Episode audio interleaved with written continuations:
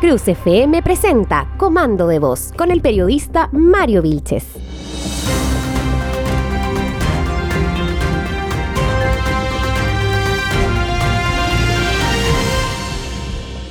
Hola, ¿cómo están? Bienvenidos a un nuevo capítulo de Comando de Voz.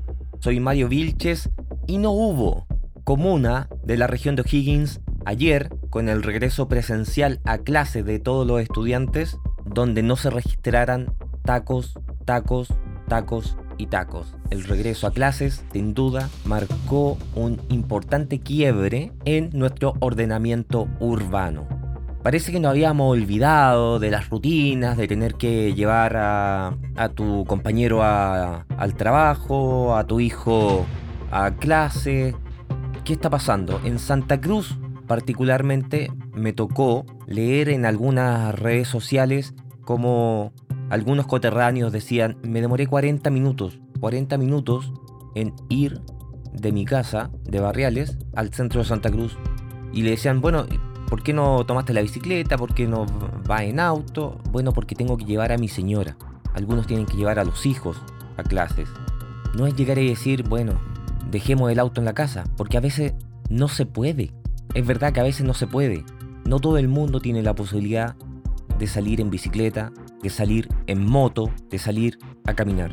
A veces tienes que salir en vehículo.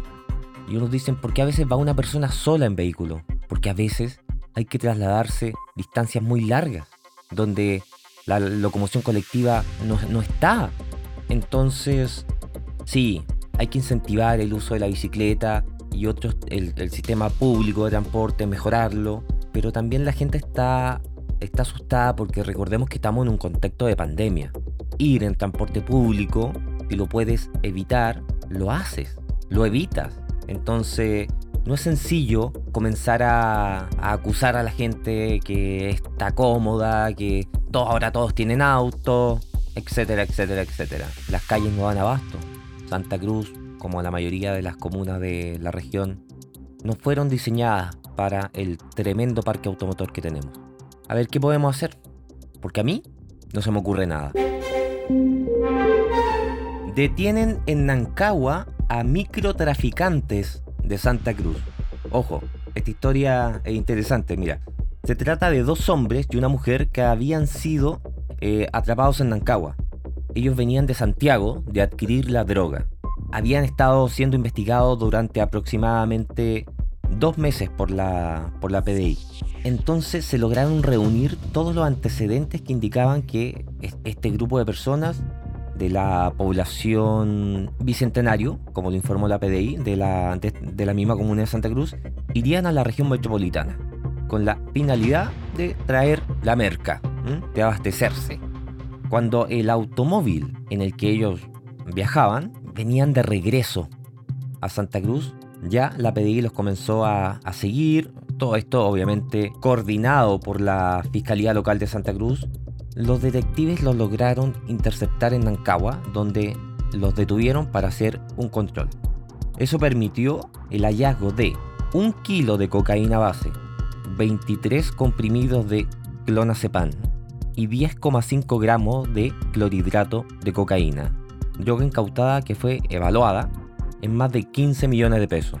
Voy a leer textual la información que, se envió. Como resultado del procedimiento, también fueron incautados 120 mil pesos en efectivo y tres celulares pertenecientes a dos hombres y una mujer quienes fueron detenidos en el lugar por infracción a la ley 20.000, la grante, de los cuales ya contaban con antecedentes por el mismo delito. A ver, aquí yo me quiero detener. Aquí la pedí, se supone que hizo una investigación de, de algunos meses para identificar a estas personas que, que vendían la droga en, en Santa Cruz. Yo me hago la pregunta, ¿sabían cuando iban a ir a Santiago a buscar la droga? Los siguieron, los detuvieron en el camino, infraganti, con antecedentes además por los mismos delitos, y se los llevan. Ustedes, al igual que yo, se están haciendo la misma pregunta. ¿Lo pensaron ya? Bueno, lo que yo pensé es si los lograron seguir tanto y lograron incluso determinar cuándo iban a comprar la droga a Santiago, ¿qué pasó con los proveedores?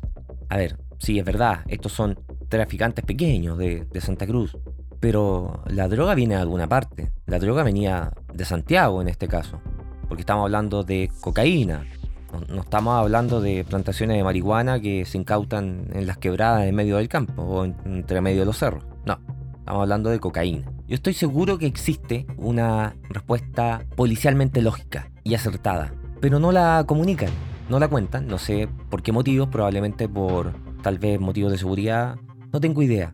Pero a mí me salta esa pregunta, si estaba todo tan visto, tan analizado, ¿por qué no los detuvieron en el momento en que estaban comprando la droga? Si los estaban siguiendo, sabían quiénes eran, sabían el auto en el que iban. ¿Qué pasó ahí?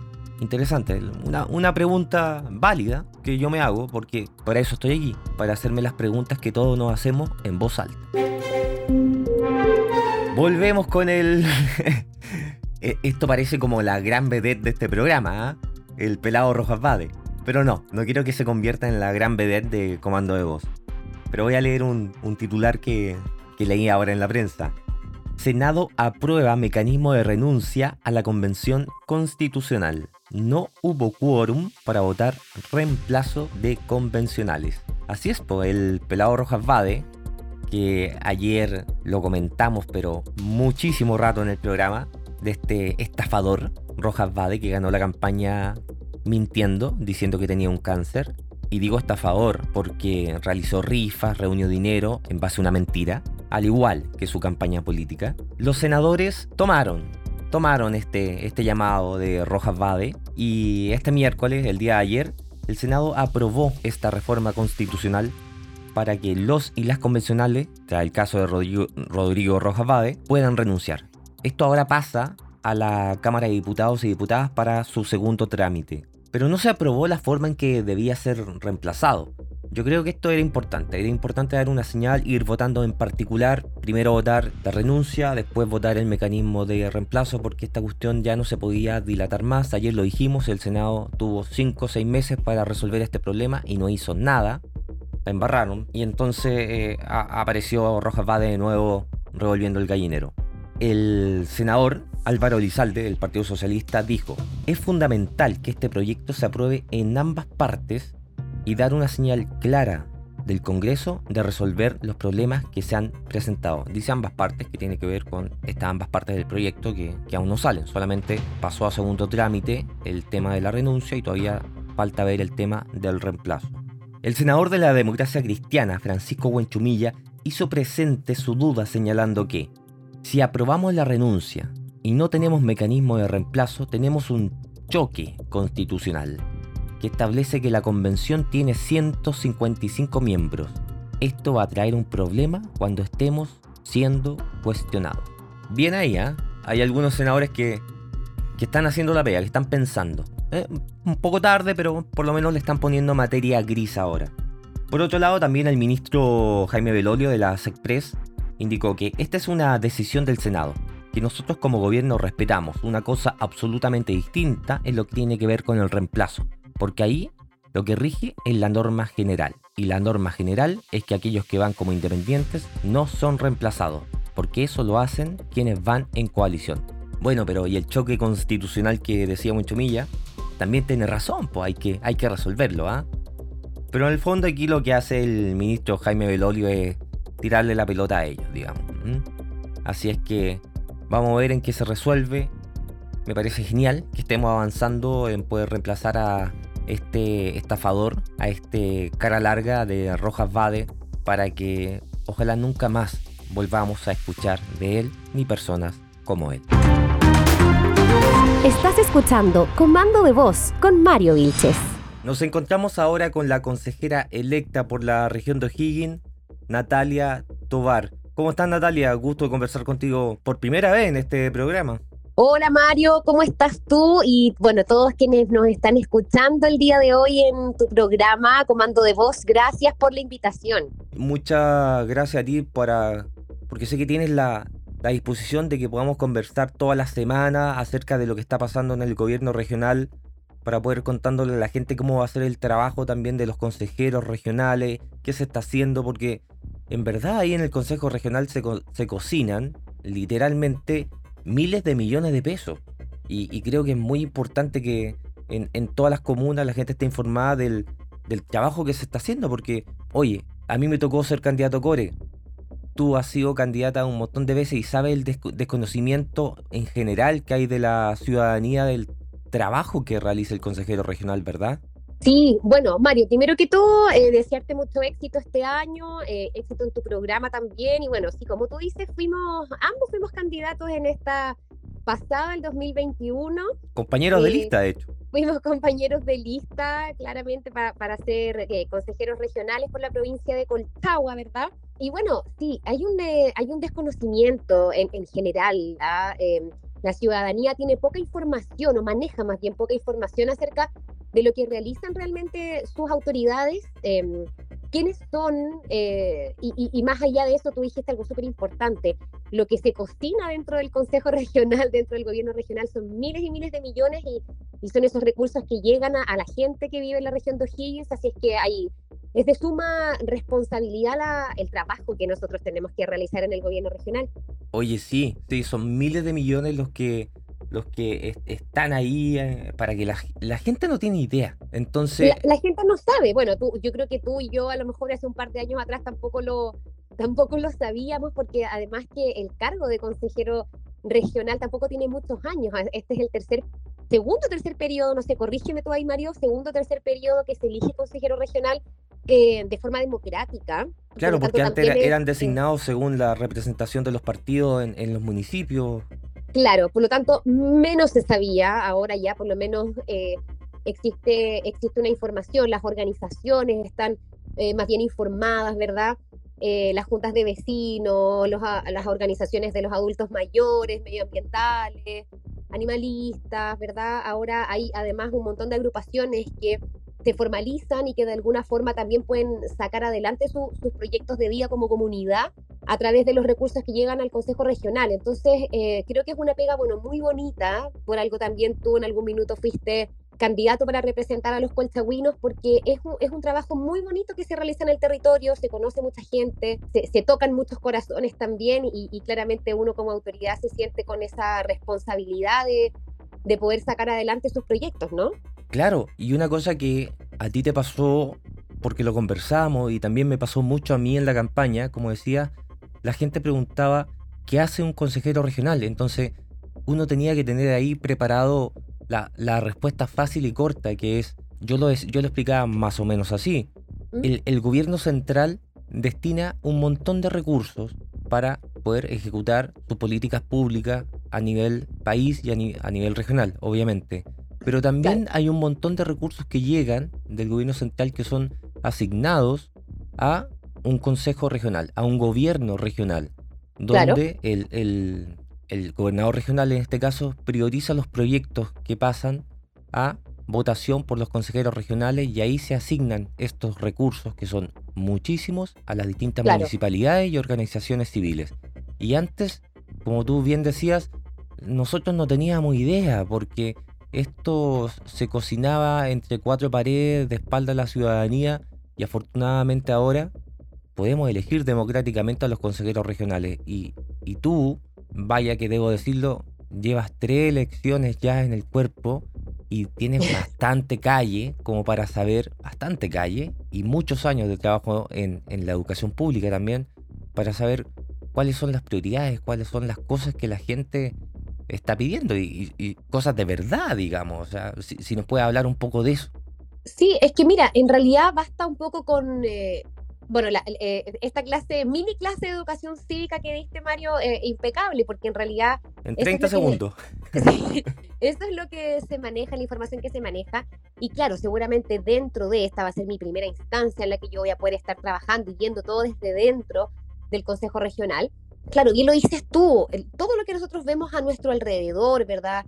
Eh, lo que vemos, por ejemplo, en nuestras plazas, eh, las áreas verdes que nosotros vemos, las calles que se arreglan, ¿verdad? Las calles que se pavimentan, que llevan años, caminos de tierra, por ejemplo, interurbanos, eh, todo lo que es eh, la iluminación pública que nosotros vemos para que nuestros caminos estén iluminados, ¿verdad? Las canchas, los estadios, los colegios, las sedes de las juntas de vecinos, no sé, las sedes para adultos mayores, los centros, los hospitales, todo lo que nosotros vemos alrededor, ¿verdad? Eh, de nuestro, en nuestro entorno. Cosas tangibles, en el fondo. Cosas tangibles. cosas muy simples del, del, día a día.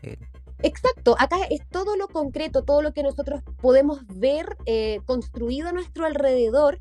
Eh, muchas veces, y obviamente esto no es solo, no es que solamente las platas llegan al core, se discute y se, y se traspasa a las organizaciones o a las municipalidades, sino que siempre se está trabajando con las instituciones públicas. Tenemos eh, en este caso, por ejemplo, claro, las municipalidades que trabajan además con la subdere, con los diferentes ministerios, ¿verdad? Con eh, eh obra, mm, Ministerio de Obra y Urban, ¿cómo se llama? Vivienda y Urbanismo. Exacto. Usted que sabe más, que, ha trabajado ahí también en las diferentes seremías, ¿verdad? obras públicas también. Con las obras públicas, ¿verdad? Entonces, em, nosotros trabajamos directamente con las instituciones públicas, como bien dijiste tú, para llevar a cabo estas políticas públicas que tienen que ver con llevar los servicios a la comunidad. O sea, y lo hemos visto, tú bien dijiste, yo tengo tres campañas ya en el cuerpo y lo que más me ha tocado ver es, mucha injusticia social, la verdad. Eh, tenemos, eh, no sé, por la salud, que tú sabes que es una prioridad para los chilenos y chilenas y de repente tener un hospital lejos, eh, solamente poder acceder a un CEFAM, a un consultorio, ¿verdad? Y que no estén los profesionales, que tenga una urgencia y que vaya quien me atienda.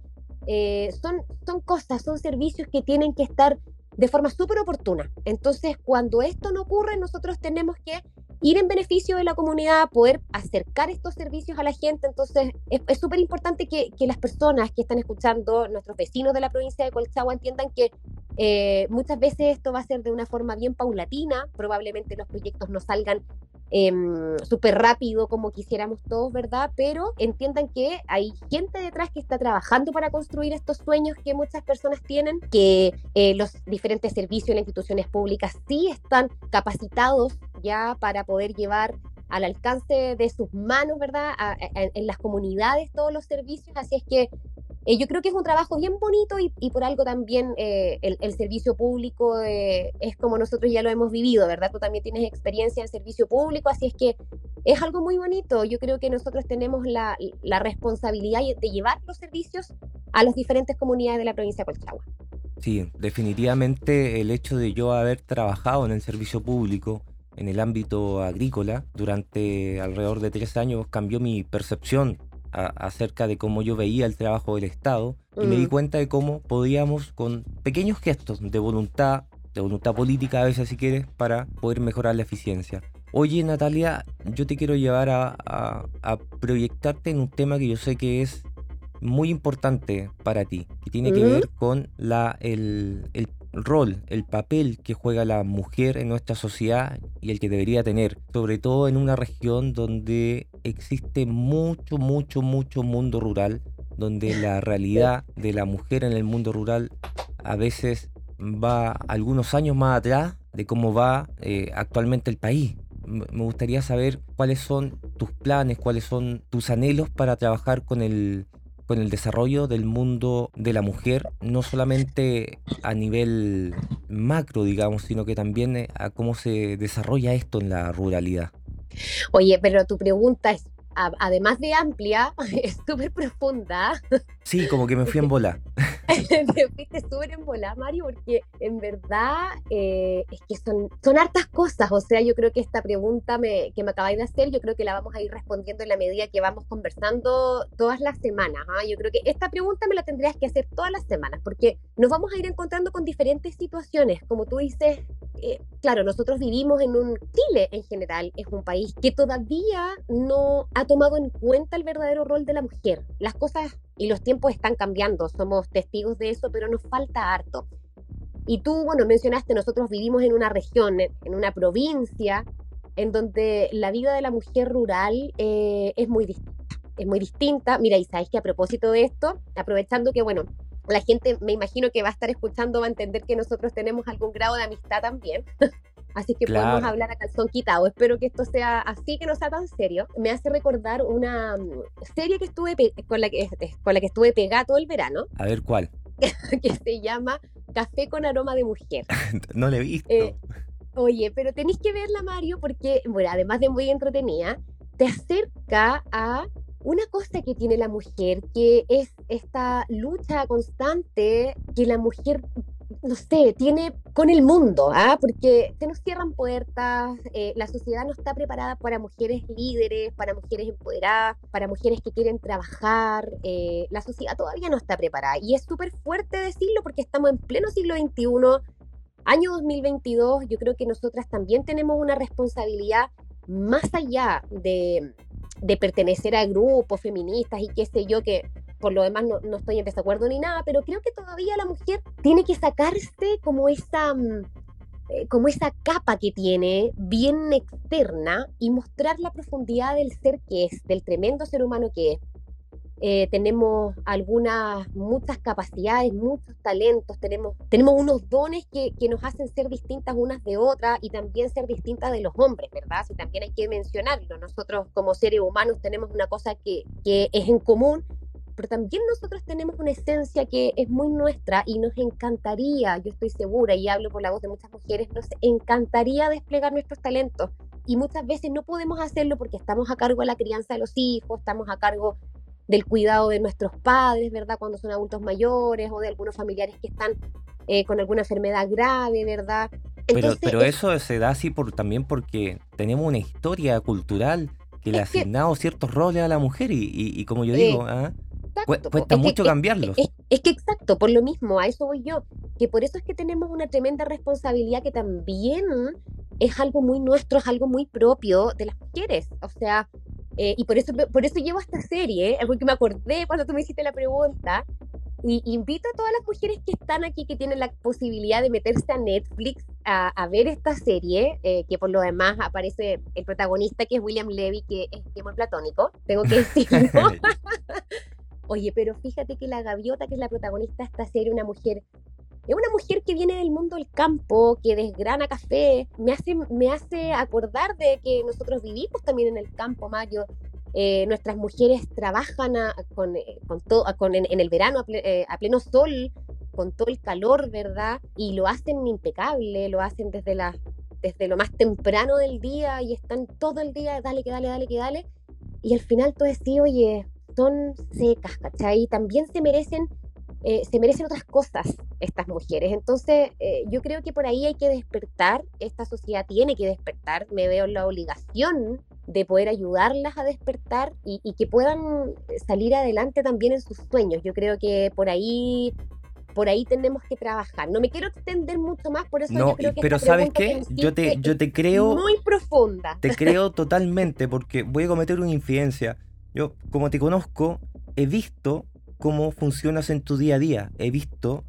Una locura. Eh, no, sí, he visto que ser mamá de dos niños pequeños, tener que sacar adelante una casa, hacerte cargo a veces de cosas que ni siquiera son tu responsabilidad dentro de tu familia, tener que además ser una profesional impecable, trabajar en el servicio público como profesora en un colegio público, como profesora, audióloga, hacer un programa de radio que lo haces todos los días, además, eh, no sé, y estar metida aparte en, en el mundo social, en, el, en, la política, en campaña, o sea, yo te veo y te lo he dicho, te lo he dicho a nivel personal, yo te admiro, porque a mí no me daría el cuero, yo me hubiese desmayado hace mucho rato, hace mucho rato, y, y lo que tú haces, yo lo he visto replicado en muchas mujeres, y lo hacen como de una manera tan cotidiana, y los hombres somos, en verdad, somos tan buenos para quejarnos por tan poco. Sí, sí, bueno, y ahí hay un montón de ejemplos. A mí, yo no quiero hablar mal de los hombres, la verdad. Tenemos probablemente otros talentos.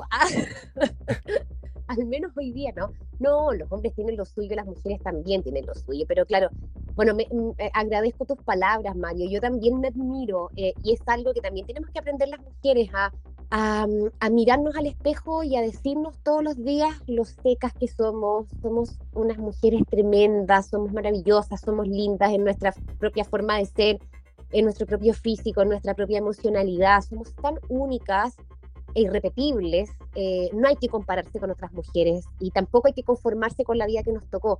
Yo creo que uno tiene que mirarse al espejo todos los días, de verdad que es un muy bonito ejercicio, el que yo además invito a las mujeres de mi programa para que sigan en Las Mujeres Cuentan por Radio Cautiva. Las invito Tremendo programa. muy entretenido además, pero las invito todos los días a que a que desarrollen su poder personal, em, a, que, a que se miren, a que se quieran, a que se hablen bonito, que se cuiden a sí mismas, em, que si no están contentas con la familia que eligieron tener, oye, em, es cosa de empoderarte, si, si, si puedes, no sé, y te lo digo porque es una realidad también de nuestra comunidad, hay muchas mujeres que eh, sufren mucho, mucho de violencia intrafamiliar, de abusos, de agresiones de distintos tipos eh, en lo laboral, ¿verdad? En sus casas. Yo las invito a que basta con ese tipo de toxicidades. Em, nosotras podemos salir adelante solas y sabemos que podemos. Ah, o sea, a mí que una mujer me diga yo no puedo, o sea, no, amiga, tú sí puedes. Lo que pasa es que tienes que decirle a tu mente lo contrario. Ah, entonces, eh, yo creo que nosotras somos capaces, yo sí me admiro, como dices tú, Mario, porque la verdad es que mm, me ha tocado, me ha tocado difícil, pero me encanta que sea difícil, porque he aprendido mucho, hay una sabiduría nueva, renovada, descubierta que, que estaba ahí, que no la veía, y la política, el emprendimiento, em, la radio, la, educación pública, mis hijos, eh, me han ayudado a descubrirlo. Y soy muy feliz hoy gracias a todo eso que he descubierto que estaba dentro de mí, nunca estuvo fuera. ¿ah? O sea, es algo que se fue descubriendo en el camino y que me encanta y que me gustaría compartirlo también con otras mujeres. Oye, fantástico. Sin duda vamos a tener una tremenda representante en el gobierno regional como, como consejera. Natalia Tobar, quien es consejera regional electa por Evópoli, representando a toda la región de O'Higgins, electa por la provincia de Colchagua. Estoy orgulloso de eh, conocerte, Natalia, y espero que podamos seguir conversando toda la semana.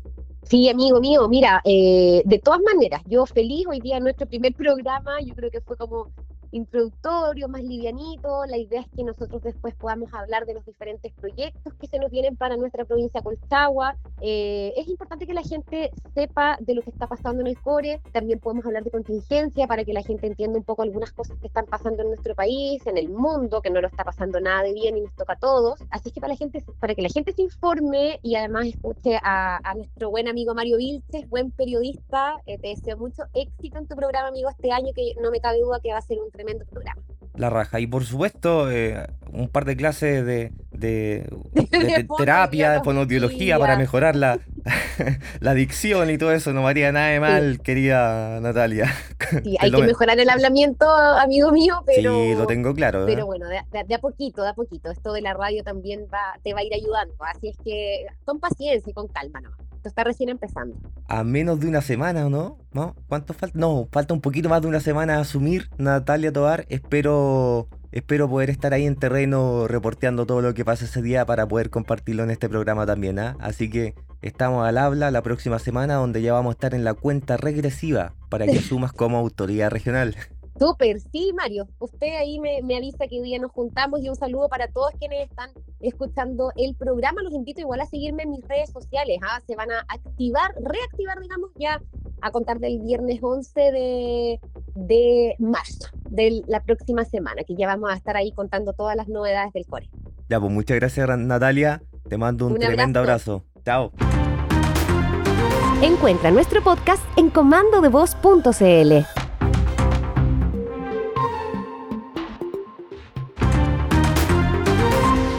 Gracias por escucharnos en nuestro tercer programa.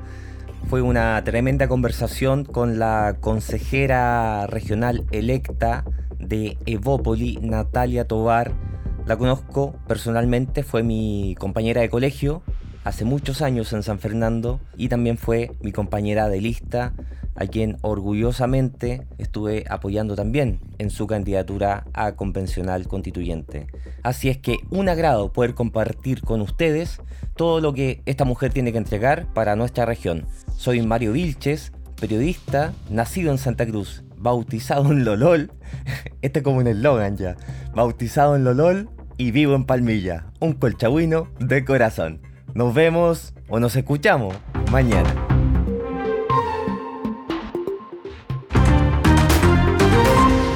Comando de Voz fue una presentación de mariovilches.com y Santa Cruz FM. Encuentra nuestro podcast en comandodevoz.cl.